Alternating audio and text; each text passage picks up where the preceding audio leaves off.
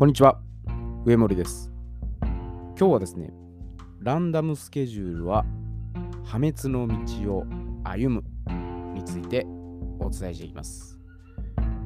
え私自身ですね、まあ、計画を立てて綿密に実践していくってことが得意ではないんですね。頭の中で何をするかっていうのをある程度決めておいてですね。で、自分の直感に従って思うがまま動くんですね。で、かっこよく言えばですけど、フットワークが軽く柔軟性に富んでいる。まあ、その場で起点を聞かせて臨機応変に対処する。イメージ力を生かすことでクリエイティビティを発揮すると。もう自分にとって都合よく作話して正当化してるんですね。で、まあ、これは自分が好き、あるいは得意ですよね。分野においては通用すると思うんです。なぜなら、うまくいく方法を具体的に見出してですね。で、自動的に習慣化するまで落とし込んでですね。で、そのパターンとかコツを掴んでるんですね。でもしかし、自分がですね、嫌いであったり、不得意な分野で、思いつきで試行錯誤して、うまくいくっていう可能性は、非常にこれ低いです。まあ、イメージトレーニングして、アクションしたところで、まあ、途中放棄するのがやっぱオチなんですね。だから苦手なことは、もうズームインしてですね、どうやって解決していくかっていうことを細部までこだわることが大切なんです。なんとなくの感覚とか、行き当たりばったりでは、具体的な経過が分からずに、次に活かせないんです。だからつまり、ランダムスケジュールで挑むと、何もかも破綻するんです。で、苦手なことに対しては、確実にですね、習慣化するまで、最初の間はですね、計画性を持って取り組むということなんです。だ過去にですね、まあ、私が自分がうまくいかなかったこととか、まあ、苦戦して手こずったことを振り返ると、もう最初からランダムに動いて、途中経過を計測してなかったんです。で、まあ、苦手なことでも一応、目標は、まあ、これこれって掲げるんですけど、ステップバイステップで細分化してないので、いや何をしていいか分からなくなるんですね。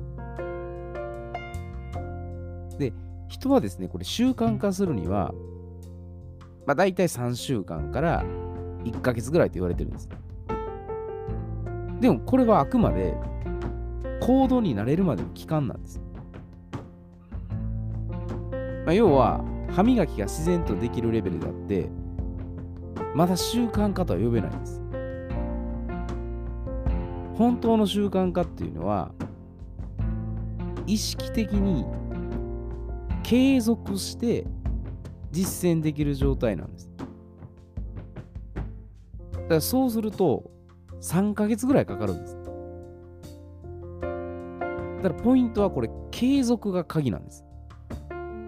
3週間1ヶ月では、まあ、やろうと思ってやれるんですよ。でも終わってしまうと習慣化にならないんです。まあ、おそらくいやいややってる可能性もあるんですね。反復継続して初めて習慣化なんです。まあ、得意なことは、まあ、鼻歌を歌いながらですね、まあ、ルンルン気分でできると思うんですけど、これ苦手なことってなかなかそうはいかないんです。だからまずは90日間かけて継続行動ができるようにスケジュール管理をしていくんです。で、このスケジュール管理っていうのは、もう時間を詳細に区分けするんです。だから午前中の9時から10時はこれをする。10時から11時はこれ。12時から1時っていうふうに全部分割して細かく見ていくんです。で、まあ、いきなりですね、その90日間全部のスケジュールを立てるんじゃなく、まず2週間先までの予定を入れるんです。で、2週間が、まあ、どうしてもね、難しいと。ちょっとなかなか厳しいなっていう場合は、まあ、せめて1週間分でもいいんです。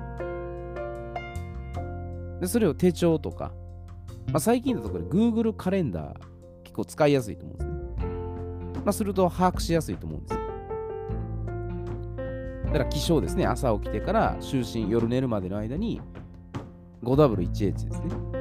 いつどこで誰が何をどうやってっていうのを詳細に記載していくんです。で、ただしここであのスケジュールっていうのは詰め込みすぎないってことです。何でもかんでもこう計画立てるときっておそらくもうワクワクしたりね、あ、これやる、あれやるって言って、ちょっと高揚感に溢れてるんです。でも実際にそれが全部できるかってそうじゃないんです。だから空白の日程とか、予備日ですよね。休息ルーティンとかを入れて、余力を持たせておくんです。バッファーがないと持たないんです。100%、100発100中全部こなせるかったら、苦手なこと必ずしも絶対いかないです、そうは。だからその際、得意なことをですね、タスク管理にして、積極的に活動していく。バランスを取るんですね。で、タスク管理っていうのは、これ時間枠じゃなくて、優先順位を決めてですね、課題をこなしていく感覚で取り組むようにするんです。だからスケジュール管理とタスク管理ってやっぱ違うんですね。で、どこが違うって言ったら、これ5巻と6巻で違うんですよ。で、スケジュール管理っていうのは、どちらかというと5巻タイプなんです。スケジュールで、分単位とかで時間、手帳とかに書き込んでやってるような感じで、時間間隔が短いんです。で、具体的にどうするかを全部列挙していくんですね。じゃ反対に6巻タイプっていうのは、時間間隔が長いんです。ルーズです。いつまでにやるかとかわからないです。まずや、やるって感じなんですよ。で、抽象的なんですね。具体的に落とすことはしないです。だからタスク管理が、もう課題をこういうふうにポンポンポンと出してやっていくって感じです。で、私はあの、6巻タイプなんで、まあ、タスク管理しやすいんです。だから得意なことは、もう時間を忘れて没頭するようなことやっちゃうんです。で、終わらないんです。苦手なことになってこれでやると終わらないんです。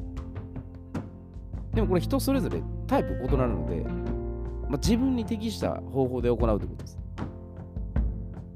で、苦手なことをこれタスク管理で始めやっちゃうと、時間感覚忘れて没頭するので、まあ、フロー状態に入るのはいいんですけどね、終わらせることができなくなるんです。何のためにこれをやったのか分からなくなるんです。でまずは期限を区切って、いつまでに完了させるかっていうのを明確にしてから取り組むと、これ行動する習慣っていうのは身につくんです。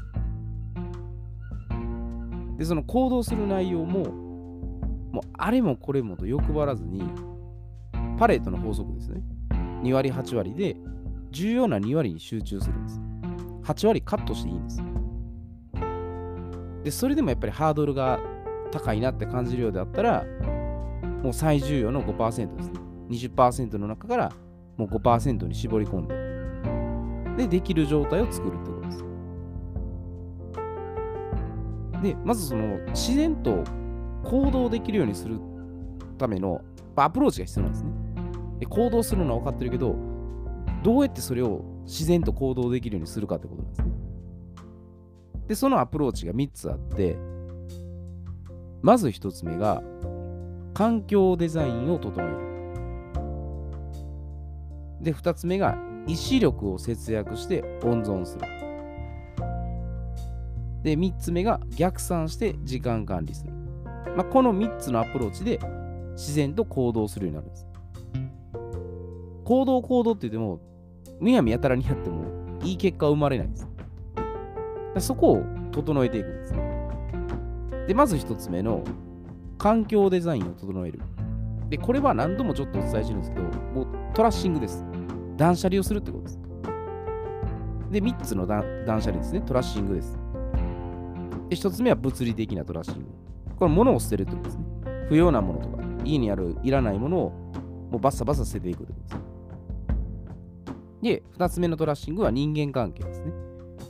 言ったらもうリターンのない人間関係とか、もうネガティブな思考の人とか、友人とか知人はもうバッサリ切り捨てるんです。もう本当に大切な人間関係だけに絞って集中するだ感情をあまり入れすぎるとここできないんです。もうここは思考を使って自分の何をするかっていうことを優先事項を考えた上で取り組むってことです。で、3つ目が精神的なトラッシング。ここはタスク管理とちょっとつながるんですけど、あの未完成のことを終わらせるってことです。で、未完了のことがあると、意志力そがれるんです。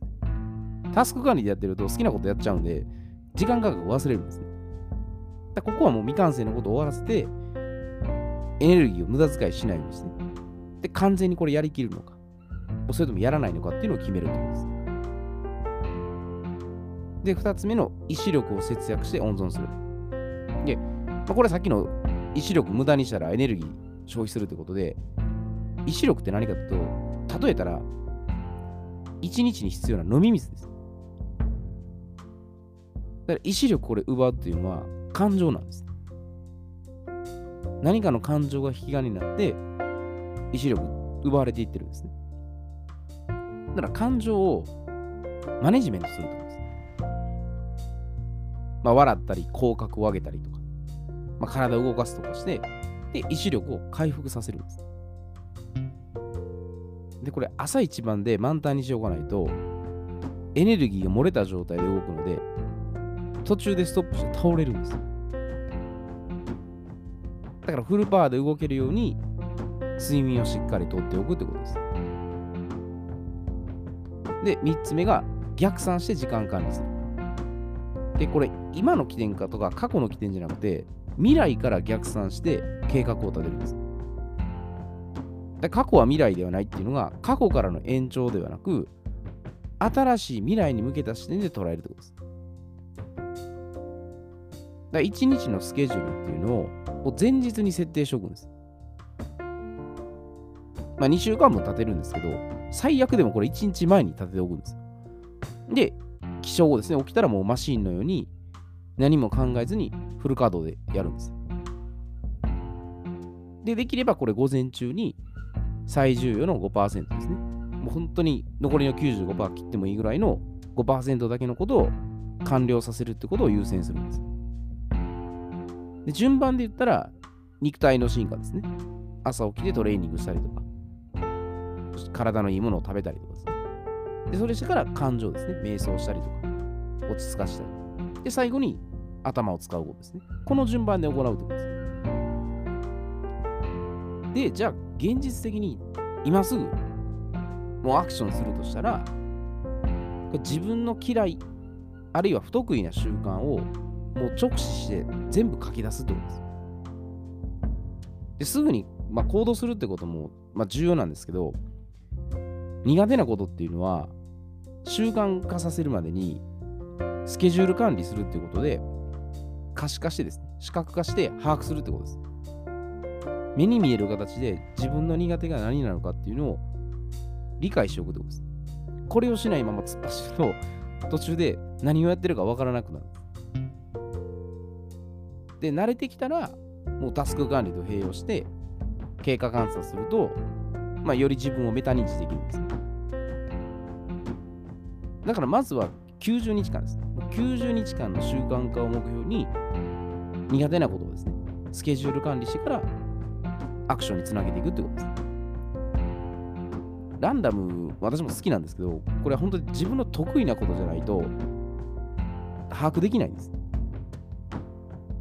苦手なことはついついやっぱりこうダラダラしたり、結局これやらずじまいになるので、計測して把握して、慣れてきたらそっちに変えるぐらい。